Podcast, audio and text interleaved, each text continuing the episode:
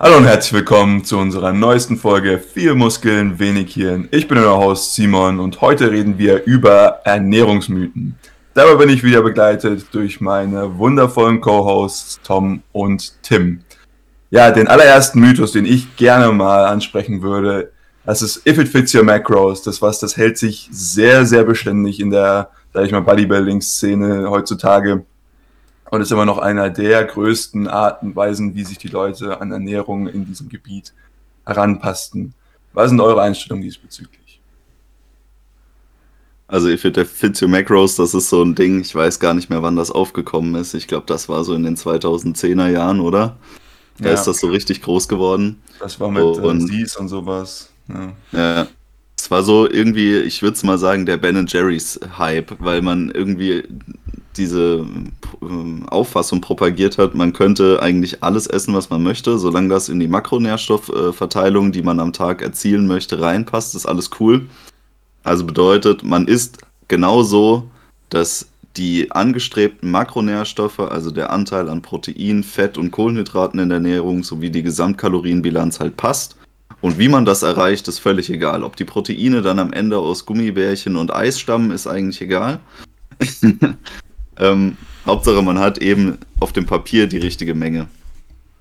Und ähm, das ist ein Trend, der funktioniert in der Theorie auf dem Papier und eine Zeit lang wahrscheinlich auch im Spiegel, aber langfristig und nachhaltig funktioniert das überhaupt nicht. Ja, ich glaube halt einfach, es ist eine sehr, sehr simple Diät dahingehend, dass man, sage ich mal, nur auf, sag ich mal, die drei Nährstoffklassen schauen muss und am Ende noch irgendwie das Kalorien, die Kalorienbalance und was noch ermöglicht, du hast gesagt, ich kann im Prinzip alles mögliche Zeug fressen, solange es dann da wirklich da reinpasst. Ähm, sollte es sozusagen gesund, was auch immer das im Sinne von If it fits you macro ist, trotzdem noch sein. Und das ist natürlich äh, sehr attraktiv, wenn ich sagen kann, oh, gönne mir hier jetzt noch einmal Ben Jerry's, weil ich habe irgendwie Cardio gemacht, du musst jetzt da eh noch mehr und, und so weiter. Also, ja, wieso nicht? irgendwie geht der Ernährungsaspekt da völlig verloren. Das hatten wir ja in vielen Folgen schon, aber wirklich nochmal, um das zu betonen, die Ernährung ist fast tatsächlich schon wichtiger auf der Mikroebene als auf der Makroebene. Natürlich nur, solange man noch genug Makronährstoffe kriegt, dass man nicht verhungern muss. Aber sobald das sichergestellt ist, ist die Mikronährstoffversorgung für das Wohlbefinden, die Gesundheit und auch die langfristige Leistungsoptimierung wichtiger. Und es gibt jetzt inzwischen auch immer mehr Studien, die suggerieren, dass gesündere Lebensmittel tatsächlich auch weniger den Körperfettaufbau befeuern als ungesündere. Und das hat natürlich eine ganze Reihe von Faktoren. Also der, der glykämische Index, der wird zwar immer so belächelt als äh, ja irgendwie doch recht trivial, aber tatsächlich ist der für unsere Vorstellung von gesunder Ernährung gar nicht so unwichtig. Und auch, was sich jetzt in letzter Zeit wieder öfters gezeigt hat, die Fette werden auch anders in Körperfett umgewandelt bzw. verstoffwechselt. Und so hat man, wenn man zum Beispiel hohe Mengen an Palmöl kon konzentriert zu sich nimmt, eine schlimmere, in Anführungsstrichen natürlich, je nachdem, was man will, aber eine schlimmere Entwicklung des, des Körperfettaufbaus als bei Olivenöl. Obwohl das korrigiert für Kalorien im Prinzip eigentlich ja äquivalente Nahrungsmittel sind. Ja. Auch jetzt äh, hier den glykämischen Index ins Spiel gebracht. Ähm, möchte nur mal ganz kurz für die Zuhörer darauf eingehen, ähm, glykämischer Index versus glykä glykämische Last, weil im Realanwendungsbereich ist meistens die glykämische Last von Lebensmitteln ja interessanter als der glykämische Index, weil der glykämische Index ist ein Richtwert, der bezieht sich auf 100 Gramm aufgenommene Kohlenhydrate aus einem Lebensmittel. Und das ist ein Wert, da kann man sich jetzt vorstellen, 100 ähm, Gramm Traubenzucker zu vergleichen mit 100 Gramm Kalor äh, Kohlenhydraten, die zum Beispiel aus einer Karotte oder so kommen, das ist schwer zu vergleichen, weil das eine sind einfach 100 Gramm und das andere ist, weiß ich nicht, ein Kilo Karotten oder so. Und äh, man isst schneller 100 Gramm Zucker, als dass man ein Kilo Karotten isst. Insofern bezieht sich die glykämische Last auf den Faktor aus dem äh, glykämischen Index. Das heißt, der glykämische Index geteilt durch 100 mal die tatsächlich aufgenommene Menge. Und ähm, meist fällt deswegen bei vielen Lebensmitteln die glykämische Last deutlich geringer aus, als ihr glykämischer Index das äh, erwarten lassen würde. Das nur mal so als äh, Information am Rande. Und ja, wie du schon richtig gesagt hast, es geht eigentlich viel eher um unsere Mikronährstoffversorgung, beziehungsweise besser gesagt um die Mikronährstoffdichte der Nahrungsmittel, die wir aufnehmen. Das heißt, man sollte eigentlich vielleicht eher ein System propagieren, was If It Fits Your Micros äh, heißt. Oder vielleicht auch If It Fits Your Vitals, wenn man es noch ein bisschen weiter fassen möchte, wenn man sagt, okay, wir müssen eigentlich alle Vitalstoffe zu uns nehmen, die unser Körper benötigt. Also beinhaltet dann halt auch Proteine, Aminosäuren äh, und essentielle Fette. Ja, ihr habt sie ja zuerst gehört, ne? Ja. If it fits your micros. Der, Trends, der Trendsetter-Podcast.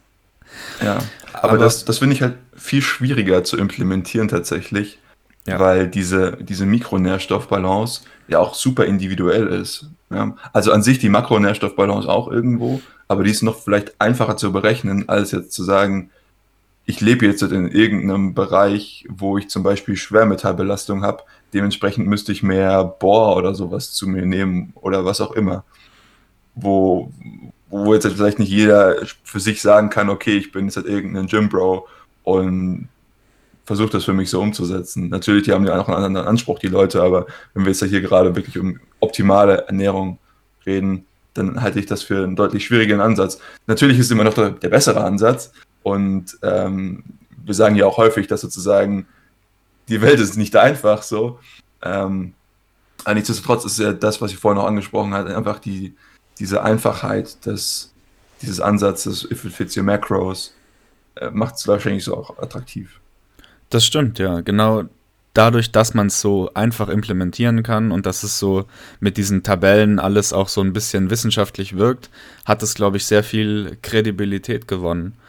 Aber ich möchte es jetzt auch nicht ganz vom Tisch kehren. Also ich denke schon, dass so ein, so ein bisschen die, die Fokussierung auf Makronährstoffe auch Sinn macht. Aber, und das ist ähnlich wie bei der letzten Episode über die verschiedenen Philosophierichtungen, man muss halt erstmal eine gesunde Basis schaffen, bevor man sich an diese, ja, vielleicht zu einfachen Vorstellungen ranwagen kann, um dann am Ende ein erfolgreiches Ernährungsschema zu gestalten. Und ich meine, wenn wir uns an die Mikronährstoffregeln ungefähr halten und sehr viel Gemüse und Obst zu uns nehmen und dann die letzten vielleicht 10, 15 Prozent unserer Tageskalorien über If It Fits Your Macros auffüllen, dann denke ich, ist der Ansatz auch gar nicht so dämlich.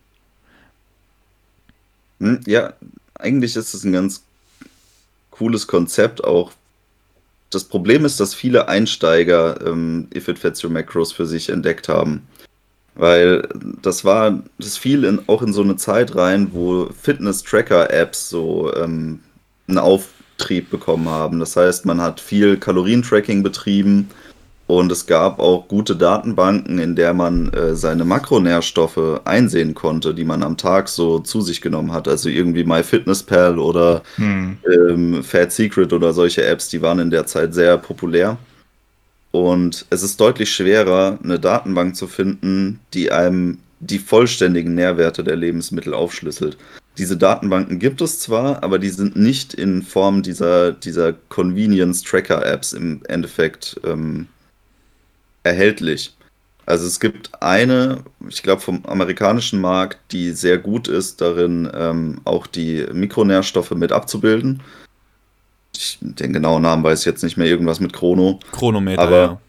Ja, genau. Die ist relativ gut und die kann man dafür hernehmen. Man muss allerdings auch eine monatliche Mitgliedschaft da abschließen. Das macht es wieder sehr unattraktiv. Die anderen sind meistens kostenlos und man kann sie einfach so benutzen. Das Hauptproblem ist, wie gesagt, dass die Menschen, die damals in If, It's, If It Fits Your Macros eingestiegen sind, keine gesunde Basis hatten, sondern sie hatten eine ganz grobe Grundvorstellung von Ernährung und dachten dann, sie hätten den Heiligen Gral entdeckt, als sie die, die Makronährstoffe irgendwie mal kennengelernt hatten. Und selbst für, ich sag mal, Sportler oder ernährungsbegeisterte Menschen, die ein bisschen mehr auf dem Kasten haben als nur die drei Makronährstoffe, finde ich, verleitet If It Fits Your Macros dazu, dass man, wenn man Kalorien noch offen hat, die so ungesund deckt. Ja, letztens erst Konversation gehabt. Digga, ich hatte noch ein bisschen fettfrei, bin ich einfach zu Burger King gegangen und habe mir irgendwie, was weiß ich, einen Whopper geholt oder so. Genau. Das ist genau das, wozu einen das verleitet. Nicht unbedingt am Anfang des Tages, wo die Motivation für gute Entscheidungen noch hoch ist und wo man noch eine relativ hohe Kapazität für gute Entscheidungen hat. Da wird man relativ clean unterwegs sein und wird sagen, so, okay, äh, jetzt erstmal hier ein bisschen Pute mit Reis und ein bisschen Brokkoli oder sowas, was man halt so isst.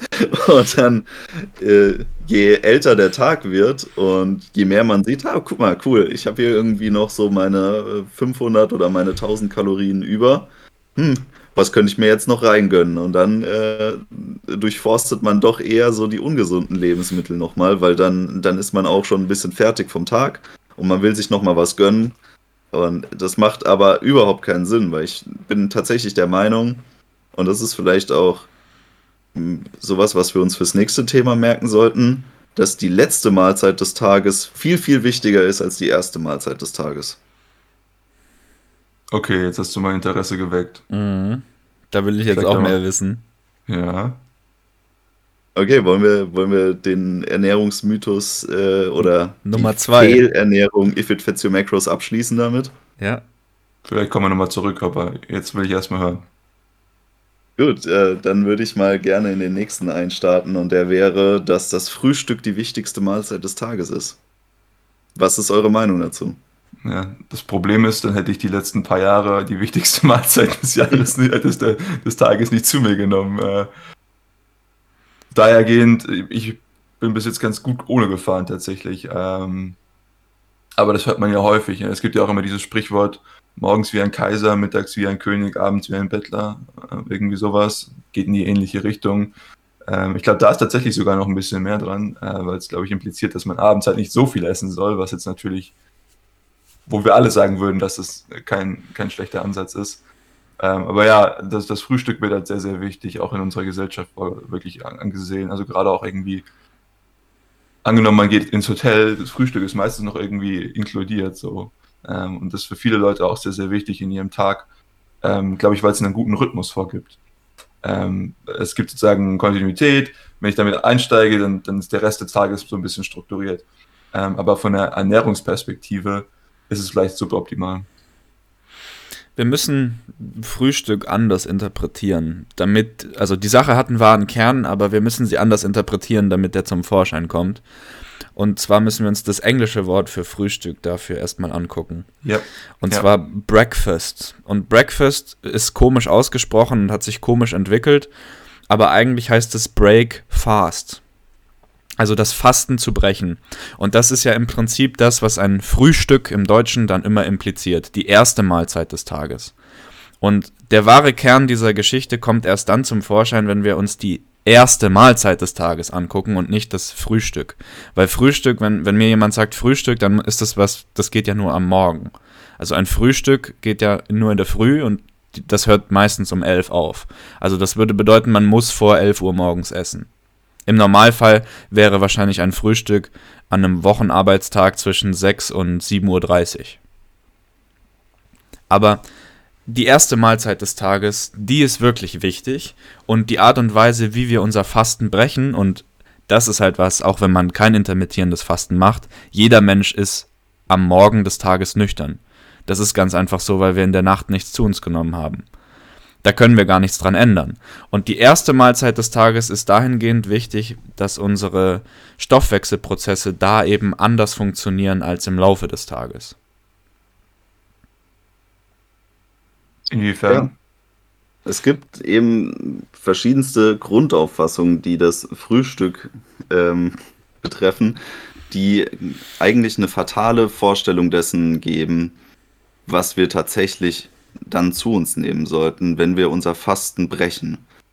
Und zwar ist es ja meistens so, dass man eben versucht, wie ein Kaiser zu essen morgens. Das heißt, man, man lädt sich, überlädt sich eigentlich quasi mit Nährstoffen, weil man sich ja für den Tag sozusagen wappnen, wappnen möchte. Man möchte Energie tanken, man möchte alle Speicher füllen, weil jetzt muss es ja richtig losgehen. Und das halte ich eigentlich für einen sehr seltsamen Ansatz, äh, die erste Mahlzeit des Tages so zu gestalten. Aus meiner Sicht ist es eh viel sinnvoller, dass wir das, was akut gefüllt werden muss, und das ist dann wahrscheinlich an dem Punkt, je nachdem, wie ausgiebig man gefastet hat. Also wir gehen jetzt mal davon aus, dass jemand schon irgendwie so intermittierendes Fasten betreibt und schon seine 12, 14, 16 Stunden Fasten hinter sich hat. Dann ist es, denke ich, wesentlich sinnvoller, man fängt an, irgendwie eine gute Proteinquelle zu sich zu nehmen, als jetzt äh, sich ein Müsli oder ein Porridge oder was auch immer reinzuballern. Ähm, und irgendwie den, den Körper mit Kohlenhydraten erstmal zu überfordern, bevor man die Aminosäurespeicher wieder auffüllt. Weil jetzt, ja.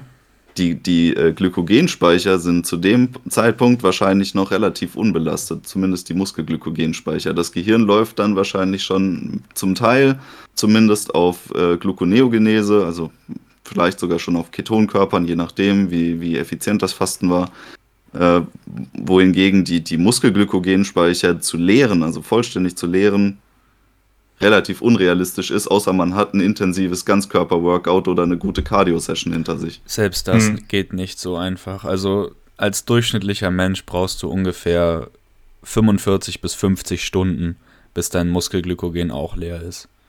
Und je mehr Muskelmasse du hast, desto länger dauert es. Ja. Also man kann natürlich schon so lange fasten, aber das ist nicht mehr alltagstauglich.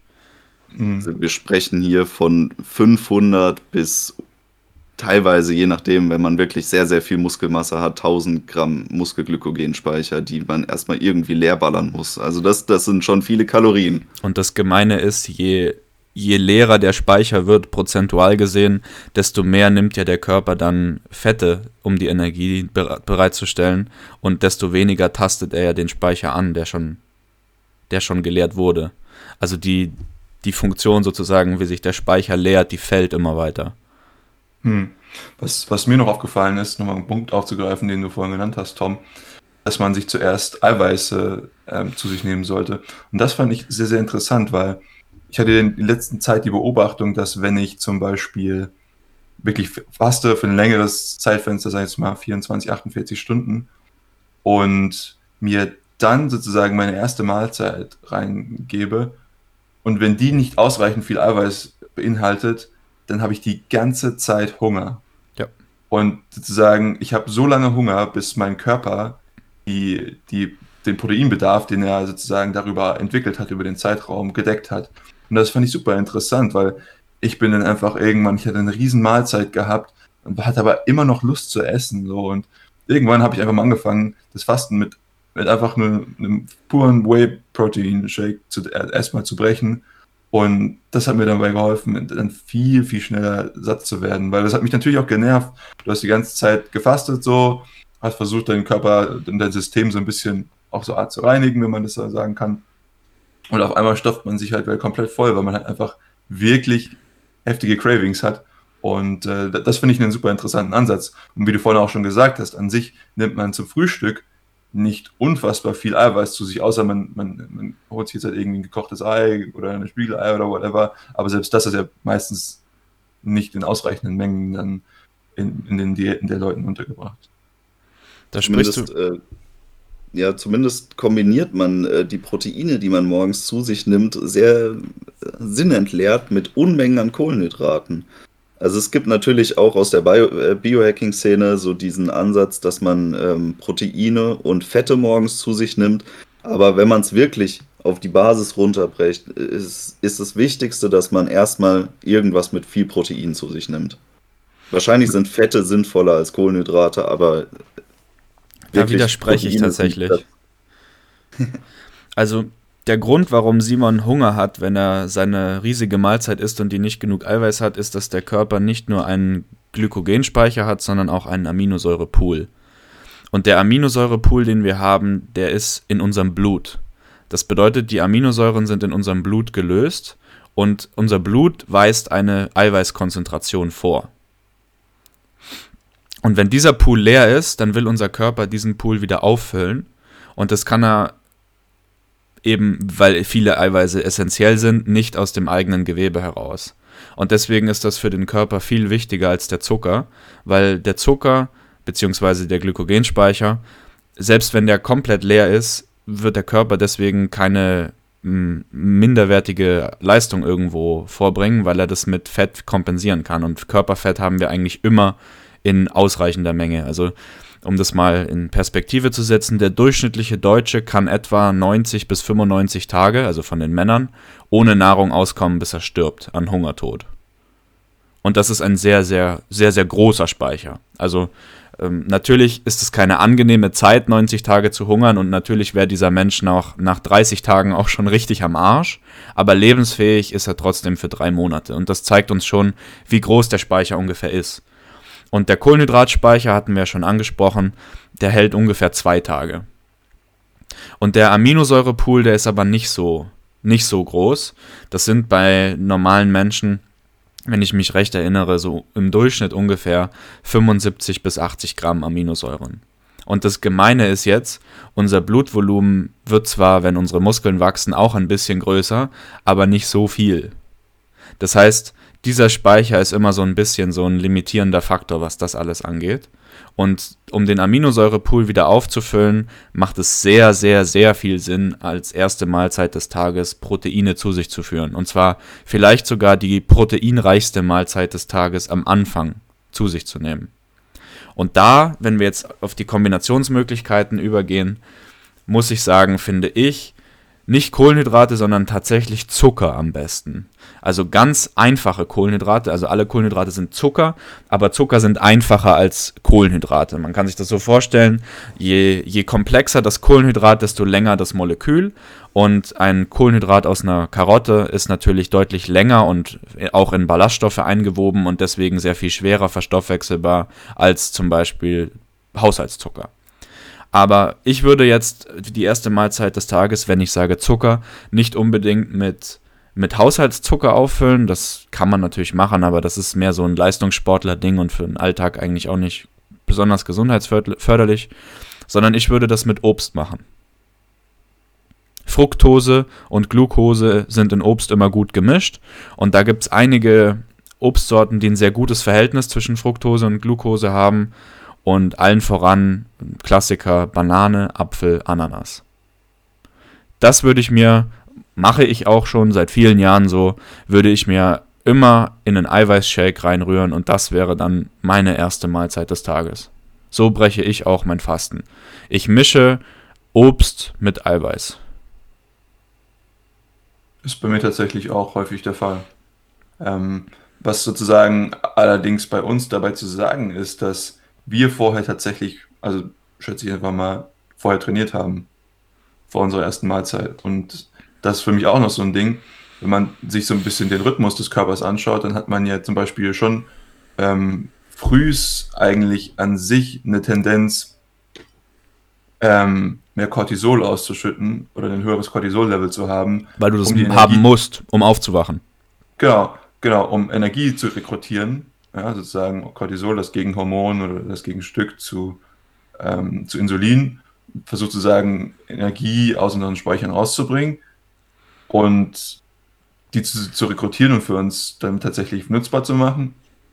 Und wenn ich dann aber gleich nach dem Aufstehen in den nächsten Minuten mir irgendwas Zuckerhaltiges zum Beispiel reinziehe, dann muss gleich der, der Insulinhaushalt nach oben gepumpt werden und dann ist dieser, dieser Boost am Anfang des Tages, den ich normalerweise fühlen würde, auch irgendwo weg wieder gleich.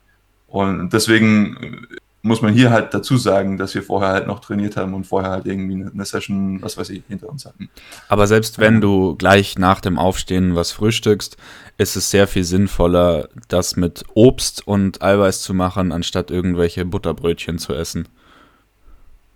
Das ist richtig, ja. Also das ist das eine, ist wie man als Ökonom so schön sagt, dominante Strategie. Ich wollte noch mal kurz darauf eingehen, dass äh, nicht nur Cortisol morgens ein relevanter Gegenspieler zum Insulin ist, sondern äh, auch Glucagon und ähm, Adrenalin, aber Adrenalin jetzt in der eher untergeordneten Rolle. Das liegt einfach daran, dass über Nacht in der Fastenperiode unser Insulinspiegel immer weiter fällt. Unser äh, Cortisol-Level steigt quasi kontinuierlich bis morgens, kurz bevor wir aufwachen, auf sein Maximum an. Das ist im Endeffekt der Schalter, der uns aufwachen lässt von Natur aus. Und äh, Glucagon steigt kontinuierlich ungefähr genauso viel an, wie Insulin fällt. Also Insulin ist quasi unser Regelmechanismus, damit wir nicht hyperglykämisch werden, das heißt nicht zu viel Zucker im Blut haben, der Zucker wieder weggepackt wird. Und Glucagon ist der Gegenspieler, der sorgt dafür, dass wir nicht hypoglykämisch werden. Das heißt, dass der Zuckerspiegel in unserem Blut nicht zu tief sinkt. Und äh, Glucagon nimmt so lange zu, bis wir im Endeffekt unsere erste äh, Mahlzeit zu uns nehmen, die irgendwie wieder ähm, Zucker von außen ins Blut reinspült. Genau. Und da das muss heißt, man jetzt aber auch sagen, wenn du Eiweiße zu dir nimmst, nachdem du länger nüchtern warst und nach der Nacht und wenn du geschlafen hast, bist du eben länger nüchtern. Deswegen misst man ja auch morgens zum Beispiel beim Arzt nüchternen Blutdruck, nüchternen Blutzucker. Sei dahingestellt, ob das besonders sinnvoll ist. Aber wenn du Eiweiß zu dir nimmst, vor allem einfach verstoffwechselbares Eiweiß, wie zum Beispiel Whey-Protein, dann wird auch ein signifikanter Teil dieses Whey-Proteins umgewandelt in Zucker. Also wir kommen gar nicht drum rum, dass wir unsere, unsere Proteinquelle sozusagen mit Zucker kombinieren, weil sie das von sich selbst aus schon tut. Und je niedriger unser Blutzuckerspiegel, jetzt gerade ist, desto mehr Lust hat unser Körper, die Proteine, die wir zu uns zu nehmen, auch zum Teil in Zucker umzuwandeln. Und das bedeutet jetzt nicht, dass wenn ich 50 Gramm Eiweißpulver zu mir nehme, dass dann irgendwie 45 Gramm davon in Zucker umgewandelt werden, sondern vielleicht höchstens 5 Gramm davon. Also auf unseren Eiweißpool hat es keine große Auswirkung, aber es, es zeigt eben, dass unser Körper automatisch diese, diesen anabolen Impuls sozusagen optimieren will. Und wenn wir natürlich davor trainiert haben und Sport gemacht haben, ist der Wille des Körpers noch größer. Jetzt haben wir gerade schon viel über Proteine geredet. Ähm, ist auch glaub, ein wichtiges Thema. Ja, yeah, und ich der glaub, wichtigste Makronährstoff nach Alkohol. und ich glaube, wir können da auch auf einer anderen Ebene einsteigen. Zum Beispiel, Tom, ich weiß, dass du recht viel über Bioverfügbarkeit von Proteinen nachgedacht hast. Und das ist tatsächlich auch noch so ein bisschen was, äh, was man ein bisschen kombinieren könnte mit, ähm, wie viel Eiweiß man in einem Sitting, in einer Mahlzeit auf einmal zu sich nehmen kann. Weil da wird tatsächlich sehr, sehr viel Schmur erzählt. Auf allen Seiten, die behaupten, dass sie wissenschaftlich fundiert seien. Und das ist immer eine sehr interessante Konversation, die man dann führt, wenn die Leute dann sagen, ja, man kann irgendwie nur 30 Gramm Eiweiß pro Mahlzeit zu sich nehmen, der Rest, den scheidet man einfach wieder aus durch das Verdauungssystem. Und da wollte ich jetzt einfach mal deine fundierte Meinung zu wissen. Also nächster Mythos. Es gibt ein, eine Grenze an Protein, die man verstoffwechseln kann pro Mahlzeit. Und ich bin sogar noch spezifischer und benutze die Standardgrenze, die ich immer wieder gehört habe, von 20 Gramm. 20 bis 30 Gramm ist, glaube ich, so der, der Literaturstandard, der immer wieder angesprochen wird. Ja, das ist natürlich äh, irgendwie ein sehr interessanter Wert. Man weiß auch gar nicht so genau, wo der jetzt herkommt. Ähm, grundsätzlich wird hier in dieser Gleichung immer wieder ignoriert, wie hoch der Anteil der fettfreien Muskelmasse des Probanden ist, der betrachtet wird. Ich meine, wir hatten diesen Punkt schon oft genug, dass diese ernährungsphysiologische Studienlage immer mit relativ sinnlosen ähm, Probandenmengen betrieben wird, weil die einzig sinnvolle Menge ist n gleich 1 und man betrachtet im Endeffekt nur ein Individuum. Weil die Faktoren, die dazu führen, wie effizient unsere Proteinbiosynthese ist, die sind mannigfaltig. Die beziehen sich darauf, wie gut unsere Mikronährstoffversorgung im Moment ist. Die beziehen sich darauf, ob wir gerade in einem äh, Trainingsfenster uns aufhalten die beziehen sich darauf, wie hoch unsere Muskelmasse ist. Und alle diese Faktoren beeinflussen den, den sinnvollen Wert an Eiweiß, das wir innerhalb einer Mahlzeit zu uns nehmen. Ich möchte jetzt nochmal was sagen, was, was Simon freuen wird. Und zwar, ja, wir sind in einem organischen Kontext. Es, es handelt sich um menschliche Körper, um biologische Wesen. Und deshalb haben wir nicht die Standard physikalische, ergodische Perspektive. Um das mal kurz zu erläutern, Ergodizität beschreibt ein physikalisches Phänomen, bei dem sich ein, ein Quer- und ein Längsschnitt sozusagen harmonisieren. Ganz einfaches Beispiel sind die Würfel. Wenn ich 100 Würfel auf einmal würfel, dann ist es genauso das gleiche, wie wenn ich einen Würfel nehme und den 100 Mal würfel. Da ändert sich nichts. Aber bei Menschen ist es anders. Und das einfachste Beispiel sehen wir schon, wenn wir in Sport, in uns in Sport wagen. Und wir machen ja gerade Sport als Thema, deswegen passt es auch dazu. Wenn wir 100 Menschen nehmen, zufällig aus der Bevölkerung, und wir lassen die einen Kilometer joggen und messen die durchschnittliche Zeit, die die dafür brauchen, dann wird das ein ganz, ganz krass unterschiedliches Ergebnis sein, als wenn wir einen Menschen nehmen und den das Ganze 100 Mal wiederholen lassen, weil dieser eine Mensch, der das 100 Mal macht, der wird mit jedem Mal schneller. Und das ist genau die Sache. Wir sind, wir sind als Menschen deshalb so gut in unserem, in unserem Entwicklungspfad, wie wir an diesem Planeten sozusagen klarkommen, evolutionsbiologisch gesehen, weil wir adaptiv sind. Wir sind adaptiv, wir können uns anpassen. Unsere Anpassungsfähigkeit ist vielleicht sogar unsere größte genetische Stärke, die wir überhaupt haben. Und diese Anpassungsfähigkeit gilt auf allen Ebenen. Alles, was mit Physiologie zu tun hat, ist irgendwas, wo wir uns anpassen können. Wir können uns an Hitze anpassen, wir können uns an Kälte anpassen, wir können uns an Schatten anpassen, wir können uns an Licht anpassen, wir können uns an sehr viel Wasser trinken anpassen, wir können uns an sehr wenig Wasser trinken anpassen. Und so können wir uns eben auch an sehr viel Eiweiß essen und an sehr wenig Eiweiß essen anpassen.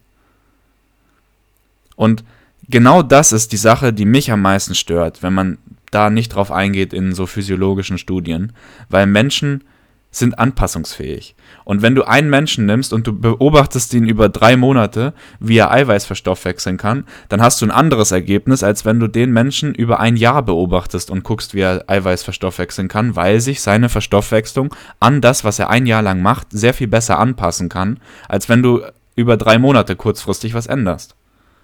Und das ist eben was, das, das viele Viele Wissenschaftler in der Physiologie sind noch nie mit dieser Perspektive konfrontiert worden und deshalb können sie sich das gar nicht vorstellen. Aber weil wir eben eine Verzerrung haben in unserem Zeitablauf, wie der Proband auf irgendwas reagiert, müssen wir sowas, wie Simon und Tom immer, schon, immer so schön sagen, mit n gleich 1 für uns selber untersuchen.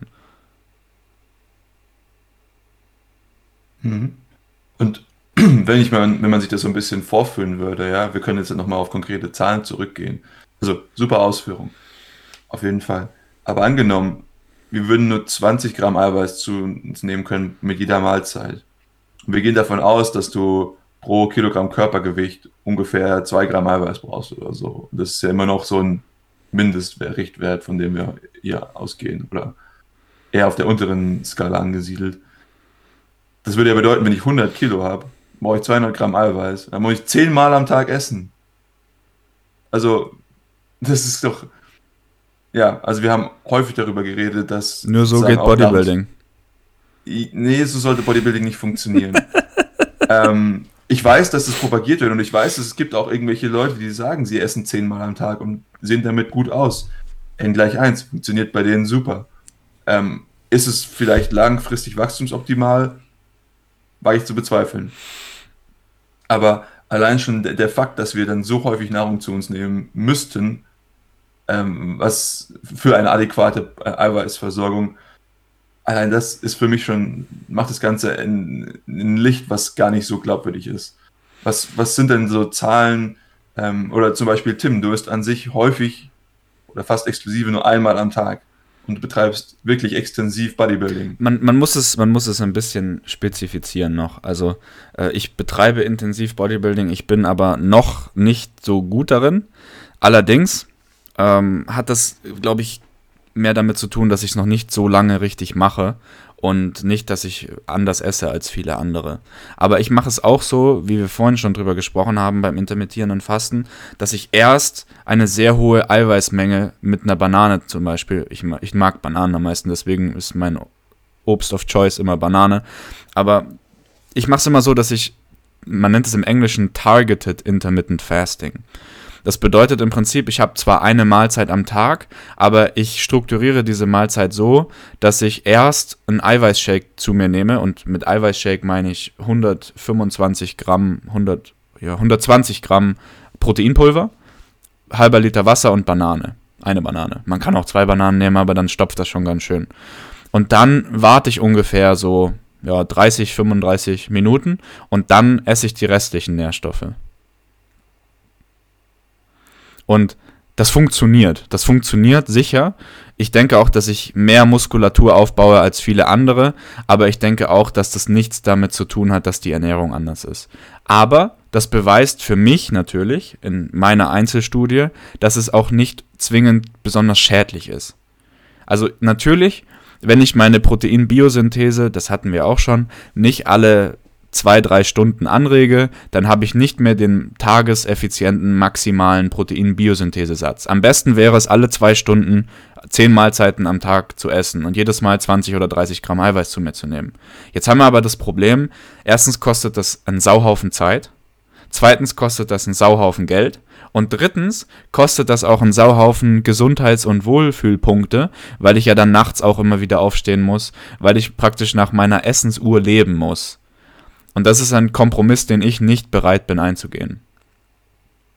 Ja, und ich sage jetzt auch für, wenn wir im Rahmen unserer Langlebigkeits-Longevity-Folge uns noch ein bisschen bewegen, deswegen meinte ich, dass bis vorhin sozusagen der langfristige Wachstumspfad ist. Ich glaube kaum, dass, dass sowas wirklich nachhaltig ist. Klar, du hast, du hast es angesprochen, die Proteinbiosynthese, die wird optimiert, wenn ich alle zwei, äh, alle zwei Stunden esse. So aber das ist tatsächlich noch das Jung davon, wie viel Eiweiß ich tatsächlich aufnehmen kann. So.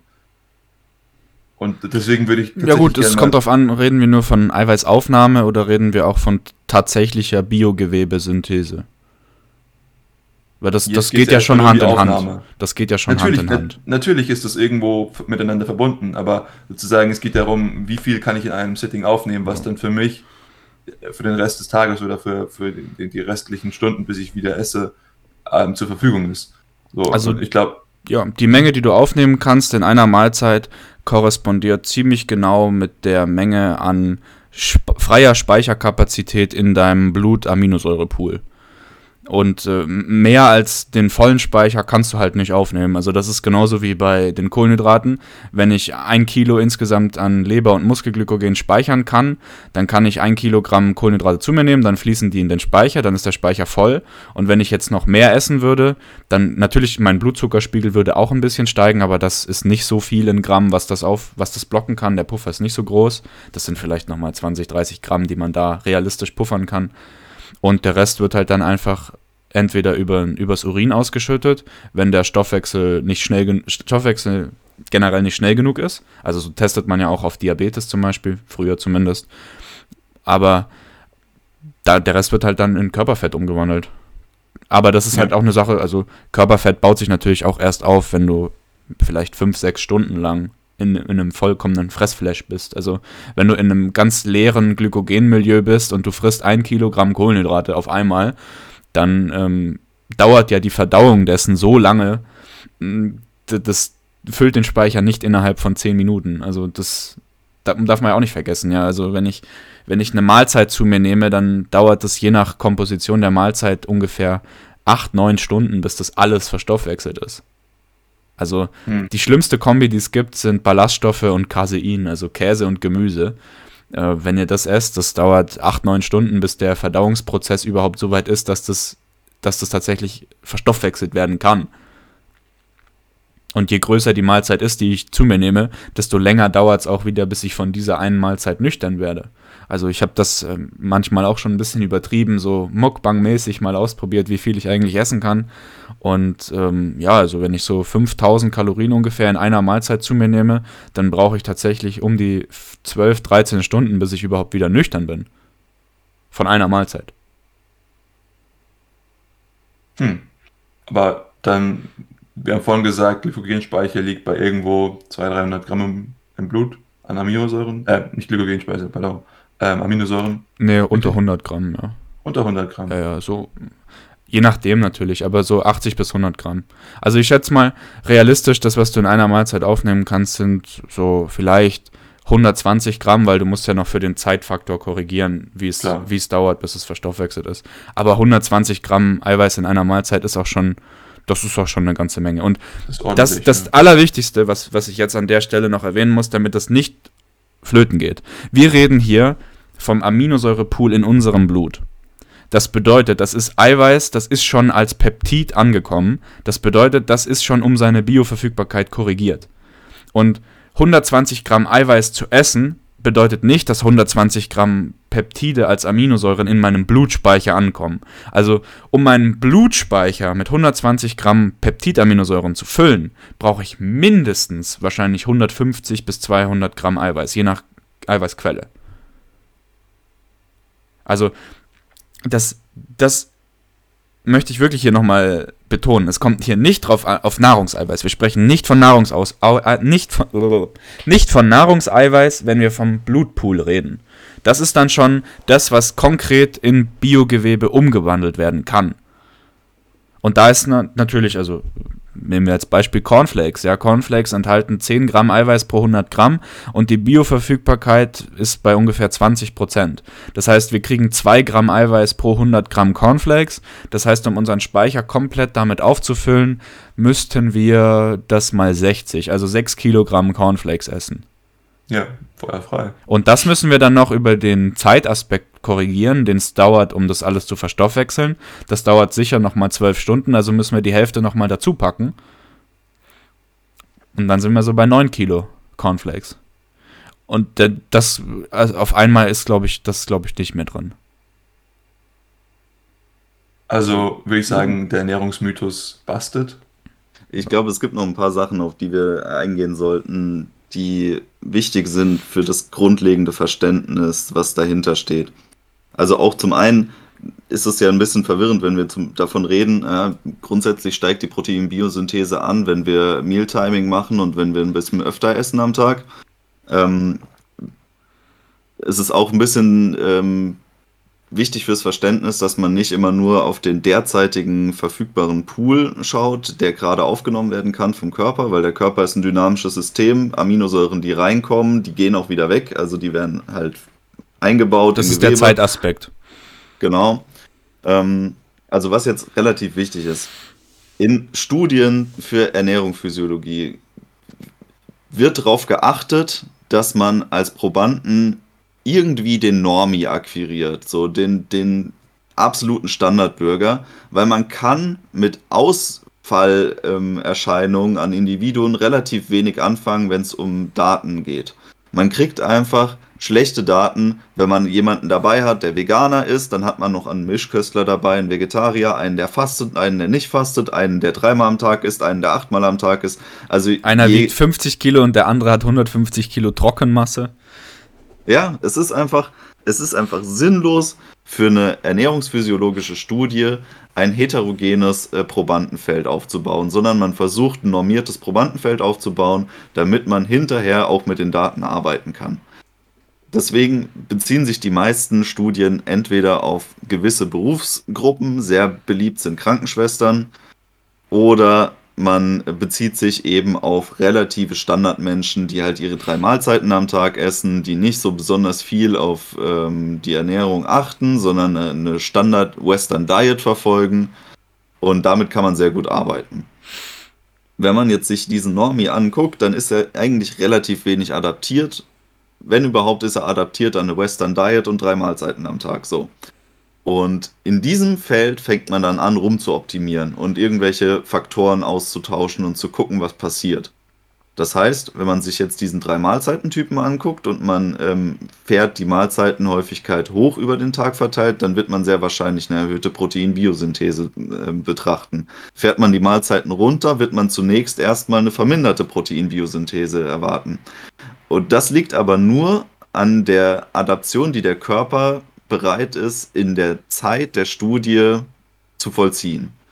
Und das ist genau das, was Tim gesagt hat. Wir sind als Wesen fähig, in alle möglichen Richtungen sehr effizient zu adaptieren. Natürlich in, im Rahmen unserer genetischen bzw. epigenetischen Möglichkeiten, die uns eben gesteckt sind. Irgendwann ist natürlich Schluss. Man kann nicht an alles adaptieren. Ähm, Jetzt ist es halt so, dass wenn man acht Mahlzeiten am Tag isst, dass der Körper quasi dauerversorgt ist mit Nährstoffen. Das heißt, die Proteinbiosynthese, die kommt nie in irgendwie eine Mangelphase, sondern sie kann die ganze Zeit effizient stattfinden. Und genauso kann die Verdauung die ganze Zeit effizient stattfinden. Das hat so ein bisschen was damit zu tun, wie kontinuierlich der Körper Enzyme für die Verdauung freisetzt. Die Enzyme Bildung im Körper wird natürlich über Reize gesteuert, die damit zu tun haben, wie groß gerade der Füllstand im Magen-Darm-Trakt ist.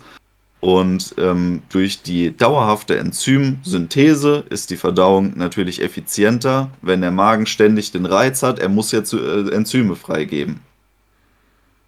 Das passiert natürlich, wenn wir öfter am Tag essen. Jetzt hat aber natürlich das Protein, je nachdem, was wir zu uns nehmen, Tim hat vorhin schon Casein angesprochen, beziehungsweise Casomorphin. Das ist jetzt eine Proteinquelle, die bleibt sehr, sehr lange in unserem Verdauungstrakt drin, bevor die da mal durchgelaufen ist. Das heißt, die versorgt uns sehr langanhaltend und nachhaltig immer wieder mit Aminosäuren, weil sie langsam aufgespaltet wird. Und weil sie vor allem auch die ähm, Darmtätigkeit so ein bisschen herabsetzt durch die äh, Casomorphine.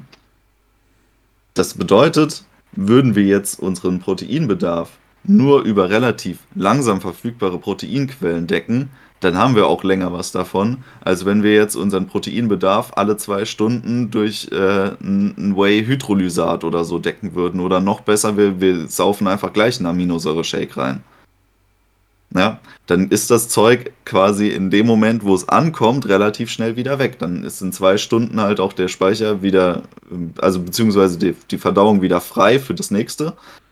Ähm, und wir können das so aufeinander aufrechnen, relativ effizient.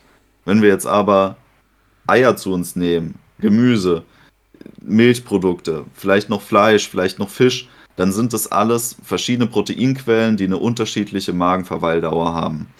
Und es ist kaum möglich, irgendwie ein Mealtiming-Fenster zu machen, in dem sich diese einzelnen äh, Verdauungsprozesse nicht irgendwann überschneiden würden oder sich gegenseitig auch vermengen würden.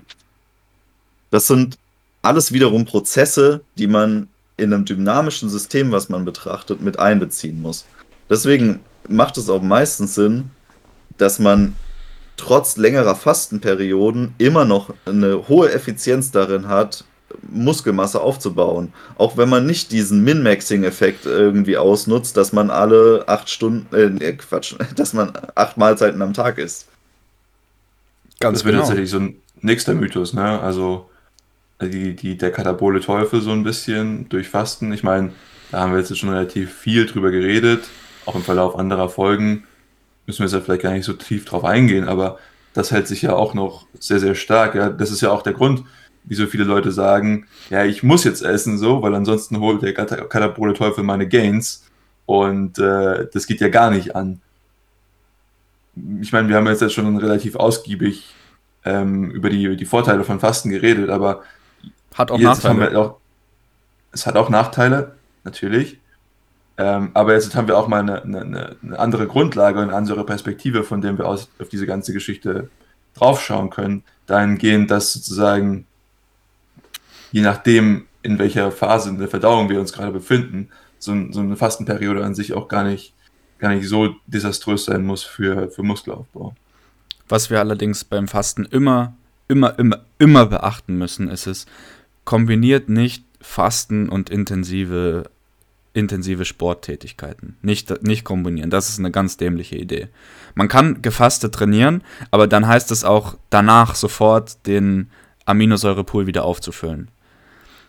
Weil wenn wir unser Muskelgewebe durch Training kaputt machen, dann brechen diese Aminosäuren auseinander und lösen sich. Und dann hat unser Körper auf einmal Gewebe, das er benutzen kann, weil es kaputt ist, um den Aminosäurepool zu füllen. Und wir wollen nicht die Muskeln, die schon da sind, nutzen, um die Muskeln, die kaputt sind und schon da sind, zu reparieren. Das wollen wir nicht. Also wir wollen nicht gefastet trainieren und danach 5, 6, 7 Stunden nichts essen, sondern wir wollen gefastet trainieren, wenn, wenn man das will, wenn man es unbedingt will, kann man gefastet trainieren, aber dann danach sofort Aminosäuren zuführen. Ähm, ich habe mhm. das mal bei einem, bei einem Experiment 2020 ausprobiert. Ein, ein Scan vorher und nachher, also das ist schon relativ zuverlässig, glaube ich. Es waren Zeit, zwei Wochen Zeitfenster und ich wollte mal ausprobieren, wie viel Körperfett der menschliche Körper äh, loswerden kann. Und ich habe zwölf Tage durchgehalten. Das Experiment war auf 14 Tage angesehen, aber ich habe nicht mehr geschafft. Und in den zwölf Tagen habe ich, keine Ahnung, 10, 11 Kilo oder sowas abgenommen. Aber interessant ist ja die Körperfettveränderung. Es waren 6 Kilogramm Körperfett, die weg waren. Und aber auch 200 Gramm Proteinmasse. Und 200 Gramm Proteinmasse, das klingt jetzt nicht so wild, aber 200 Gramm Proteinmasse ist richtig viel. Weil 200 Gramm Proteinmasse ist ein Kilo Leanmasse, besteht zu 80% aus Wasser. Also 800 Gramm Wasser, 200 Gramm Proteinmasse geben ein Kilo Muskeln. Ein Kilo Muskeln, das hat drei Monate gedauert, um das wieder aufzubauen. Und klar, wenn man jetzt sagt, oh, ich habe 6 Kilo Körperfett in 12 Tagen verloren, weil ich nichts gegessen habe und mich viel bewegt habe, klar, das ist cool. Ich war ripped nach 12 Tagen. Vorher war ich dick, danach war ich ripped. Aber ich habe drei Monate gebraucht, um meine Kraftwerte und meine Leistungen wieder zu kriegen und auch meine Muskulatur. Und danach war ich natürlich wieder dicker als am Ende des Experiments.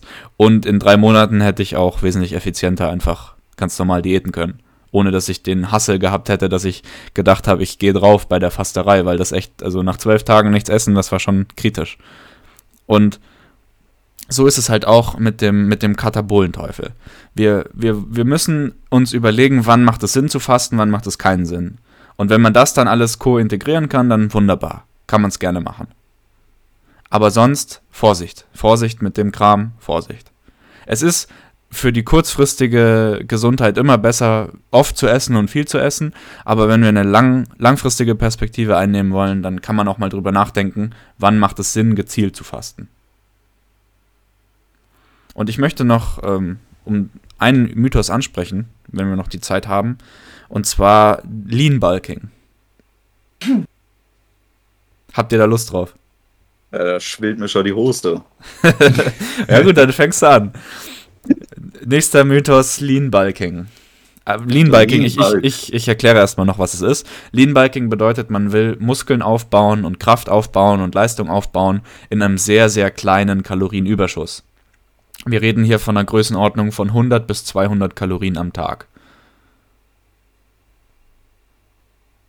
Und das ist eigentlich auch schon der Kern des Problems, weil diesen Bereich von 100 bis 200 Kalorien, Kalorienüberschuss, also das heißt, wir wollen genauso viel zu viel essen, als wir eigentlich benötigen würden über den Tag, um damit unsere ähm, anabole Stoffwechselreaktion quasi auszulösen, die dazu führt, dass wir leistungsfähiger sind am nächsten Tag und dass wir Muskelmasse aufgebaut haben. Der, der Rahmen ist so gering gesteckt und unterliegt täglichen Schwankungen. Das heißt, am einen Tag kann es sein, dass wir mit diesen 100, 200 Kalorien sehr gut hinkommen, vielleicht sogar im, eher im Bereich von 400 uns aufhalten. Und am nächsten Tag kann es schon wieder sein, dass wir 500 Kalorien zu wenig gegessen haben im Endeffekt. Um den Punkt mal auszuführen, damit die, damit die Zuhörer das besser verstehen. Also man kann im Labor den Kaloriengehalt und auch den Makronährstoffgehalt eines Lebensmittels sehr genau bestimmen. Das kann man sehr genau machen. Das ist eine Messmethode. Das ist keine Schätzmethode, das ist eine Messmethode. Das geht ziemlich präzise. Allerdings hat der Gesetzgeber ein juristisches Vehikel eingeführt, was diese Varianz, die Tom gerade angesprochen hat, ver verursacht. Und zwar haben die Hersteller von, ich habe hier ein, ein Beispiel, äh, ein Prop Eiweißpulver. Der Hersteller von Eiweißpulver hat die juristische Möglichkeit, die Werte, die er angibt auf seiner Nährstofftabelle, um bis zu, kommt immer auf Branchen an, aber ungefähr 15 bis 20 Prozent zu verzerren. Also, wenn ein Eiweißpulver auf 100 Gramm 70, 72 Prozent Protein hat, dann hat der Hersteller das Recht in Deutschland, 80, 82, 83 Gramm draufzuschreiben. Und das macht er auch. Also, das sage ich euch jetzt mal so mit einem Augenzwinger, das ist natürlich kein offizielles Statement, aber das macht er auch.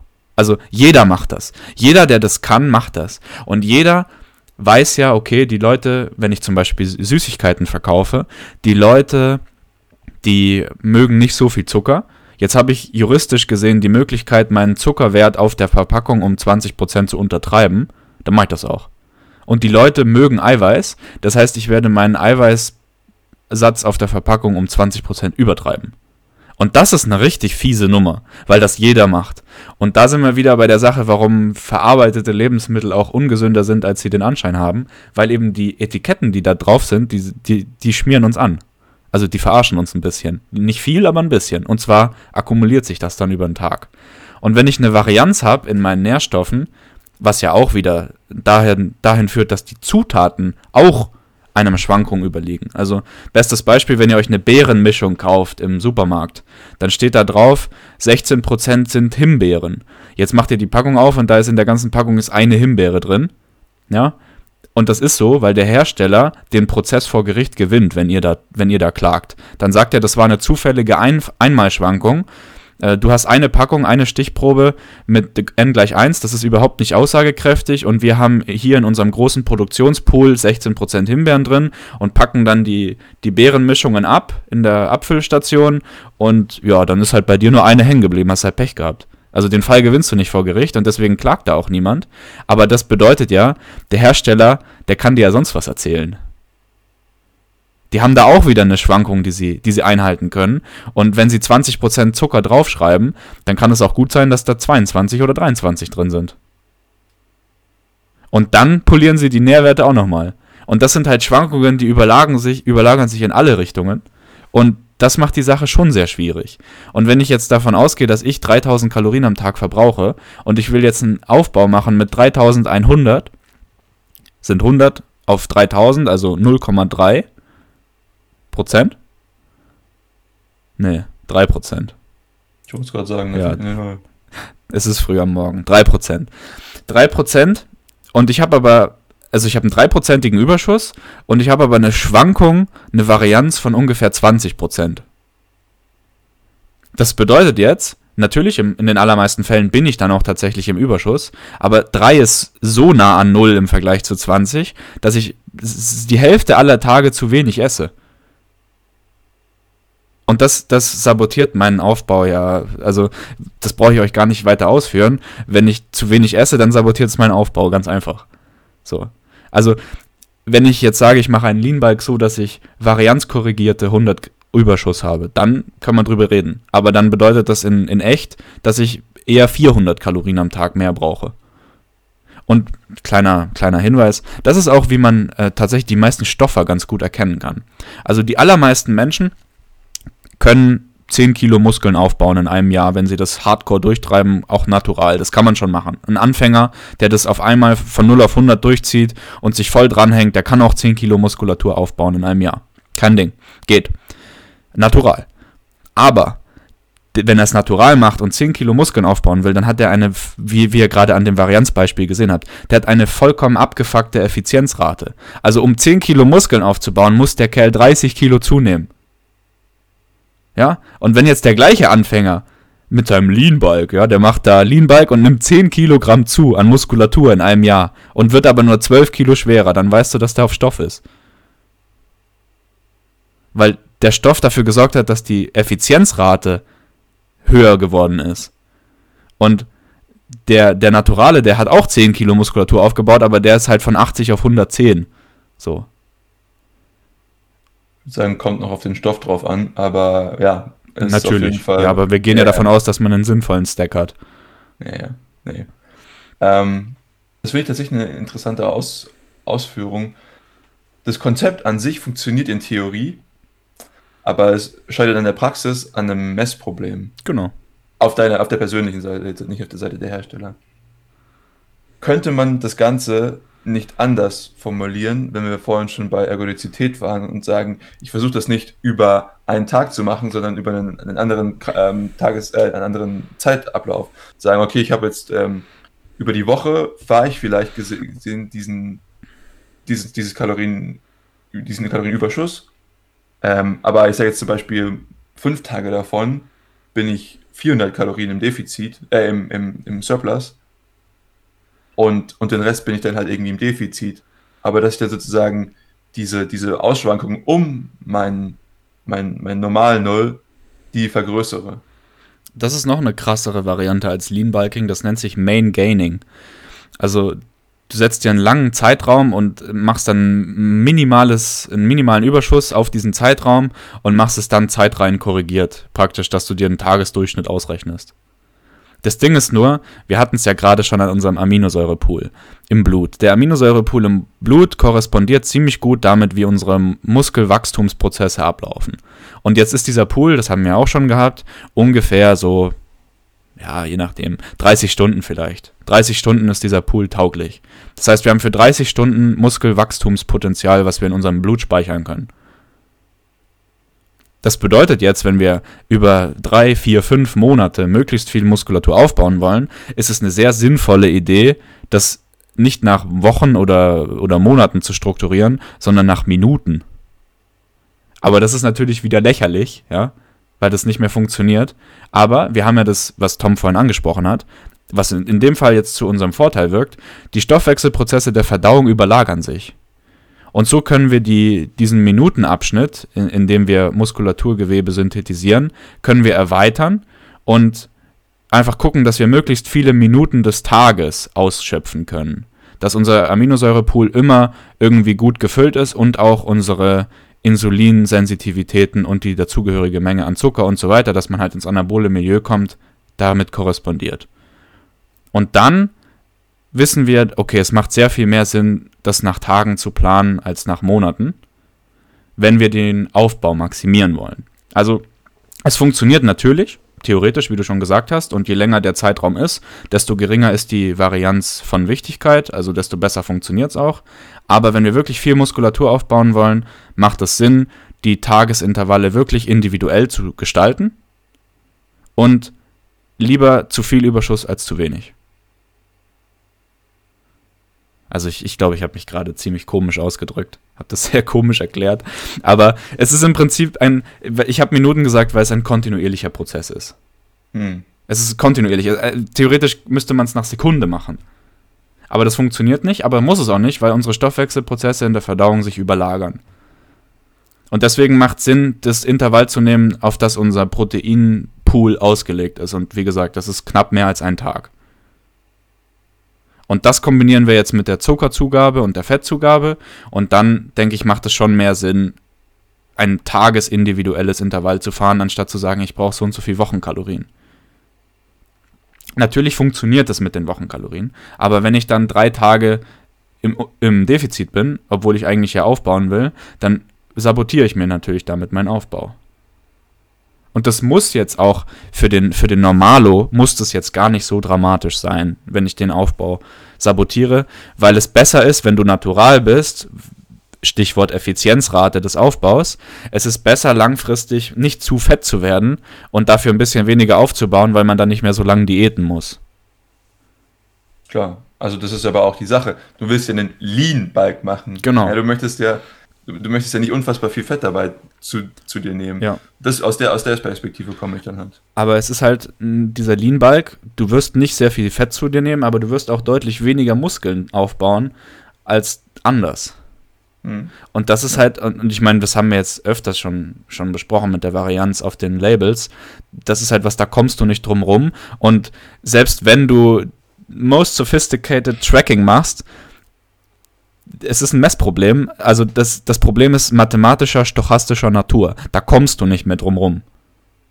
Das ist dann ein Sabotagefaktor in deinem Muskelaufbauprozess, der ist unumgänglich. Und ob man das haben will oder nicht, wie gesagt, wenn du kein Profisportler bist, macht es wahrscheinlich insgesamt holistisch gesehen gar nicht so viel Schaden.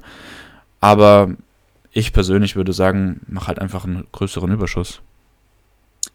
Ich sag mal, selbst wenn man jetzt davon ausgeht, dass die ähm, alle Lebensmittelhersteller ihre Angaben zu deinen Gunsten gerade angegeben haben. Sagen wir mal, wir bewegen uns in einem Jahr, wo zufällig alles passt.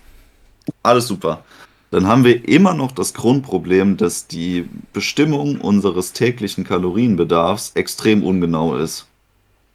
Wir haben allein zur Bestimmung des Grundbedarfs, also dem Bedarf, den unser Körper einfach nur zur Existenz braucht, drei verschiedene Formeln, die in der Literatur immer wieder angewandt werden. Und darüber hinaus haben wir sogar noch Messverfahren, die wir anstreben könnten, um den zu bestimmen. Für was entscheidet man sich jetzt allein schon, um seinen Grundbedarf zu bestimmen? Also die Basis dessen, auf der man alles weitere plant. Das ist eine Entscheidung, die gar nicht so einfach zu treffen ist. Darüber kommt eben noch der, der ähm, tägliche Bedarf sag mal, der Arbeitslast, die man verrichtet. Das heißt, die Bewegung, die man am Tag irgendwie normal mit einplanen muss, die man tut, also zum Beispiel der Gang aufs Klo oder an den Kühlschrank, Den muss man ja auch irgendwie mit reinberechnen. Und dann muss man irgendwie noch seine sportliche Leistung am Tag mit berücksichtigen. Und die schwankt ja schon allein. Von und, dem Sinne und, her, und, und, Tom, und die körperliche Adaptionsleistung nach der sportlichen Leistung. Das ist ja auch genau. so eine genau. Sache. Ich war gestern zum ersten Mal seit drei Jahren wieder joggen. Und ich merke heute, obwohl ich gestern einen höheren Überschuss hatte als normalerweise, also laut Plan, merke ich heute mehr Hunger. Und das bedeutet, mein, mein Kalorienbedarf war zwar gar nicht so viel höher, aber dadurch, dass ich das schon so lange nicht mehr gemacht habe, ist natürlich meine Adaption im Körper dahingehend sehr hoch. Und das frisst ja auch wieder Kalorien. Und deswegen habe ich jetzt heute viel mehr Hunger als sonst. Ja. Und, und diese Faktoren, allein schon der Unterschied zwischen, ob ich jetzt einen Armtag hatte oder einen Beintag, also das macht wahrscheinlich einiges an Kalorien in der Tagesbilanz aus. Bei deinen Armen schon. einzuberechnen ist quasi unmöglich. Hm. Also, ob jetzt der Gang zum Kühlschrank und zum Klo so wichtig sind, ich, ich glaube, das ist jetzt halt gar nicht mehr so, so das Ausschlaggebende, aber natürlich das, die restlichen Aktivitäten, ja. Und selbst wenn du einen, einen, einen Leg Day hast und dann an einem einen Tag bist du halt irgendwie besser drauf und bist dementsprechend viel besser im Training und äh, gönnst dir viel, viel härter und im anderen halt nicht. Und das sind all solche Faktoren. Ich sehe das, ich sehe das auf jeden Fall. Ähm, wie ich es für mich praktiziere, ich versuche an sich recht lean zu bleiben die ganze Zeit, übers Jahr hinweg. Ähm, ich fühle mich einfach besser so. Ich muss aber auch sagen, ich track schon seit Jahren keine Kalorien mehr. Ähm, ich weiß mittlerweile ungefähr, was ich essen muss. Und ähm, bei mir, ich komme auch von der Hinsicht her, ich, ich gehe viel über Optik. Wenn ich sage, okay, ich habe jetzt zu viel für mich zugenommen, dann gehe ich vielleicht mehr in Defizit oder so. Und bis ich dann wieder, sage ich mal, auf einem, auf einem Körperfettniveau bin, was ich mir wünschen würde. Und das ist für mich eine deutlich angenehmere Form, meine, mein, meinen Aufbau zu gestalten. Und auch damit kriege ich ganz gute äh, Aufbauergebnisse, äh, vor allen Dingen was, was zum Beispiel äh, Kraft angeht. Ja, funktioniert auf jeden Fall. Also ich mache es halt aggressiver. Ich äh, werde in den Off-Seasons auch dick, aber ich mache halt äh, Wettkämpfe, also dann bin ich auch wieder shredded. So. Und es ist halt ein, im Prinzip das, das gleiche langfristige Niveau wie bei dir, nur dass ich halt höhere kurzfristige Schwankungen habe. Also jetzt im, im letzten Oktober zum Beispiel ähm, war ich 13 Kilo leichter als jetzt. Und da ist natürlich auch Fett mit dabei, also keine Frage. Wahrscheinlich ist sogar, na gut, das meiste ist wahrscheinlich Wasser, aber Fett ist auf jeden Fall mehr dazu als Muskeln. So. Mhm. Und ähm, ich, ich denke auch als, als Naturalathlet hast du halt diese, dieses Effizienzproblem. Also wie du neues Körpergewebe aufbaust, wenn du da eine Effizienzrate von 20 bis vielleicht ein Drittel, also 33 Prozent hast, was deine Muskulatur zu Gesamtgewichtszunahmeverhältnis angeht, dann ist das schon gut. So. Aber viel mehr brauchst du dir auch nicht erhoffen. Vielleicht hat jemand mit der allerkrassesten Genetik dann 35 Prozent, aber du wirst natural keine, keine 80, 90 Prozent erreichen. Das ist völliger Unsinn. Also, das, das geht einfach nicht zu, also zumindest natürlich, wenn wir von einem signifikanten Gewichtszuwachs reden, ja. Wenn ich natürlich ja. in, in einem Jahr insgesamt im ganzen Jahr 500 Gramm hm, sich mein Gewicht verändert, ja, dann kann das auch sein, dass das pure Muskulatur ist. Aber äh, ja, 500 Gramm in einem Jahr ist natürlich mager, sehr mager. Tja. Wenn du das 20 Jahre lang machst, doch 10 Kilo. Dann sind es auch 10 Kilo, ja. Dann bist du immer noch durchsichtig.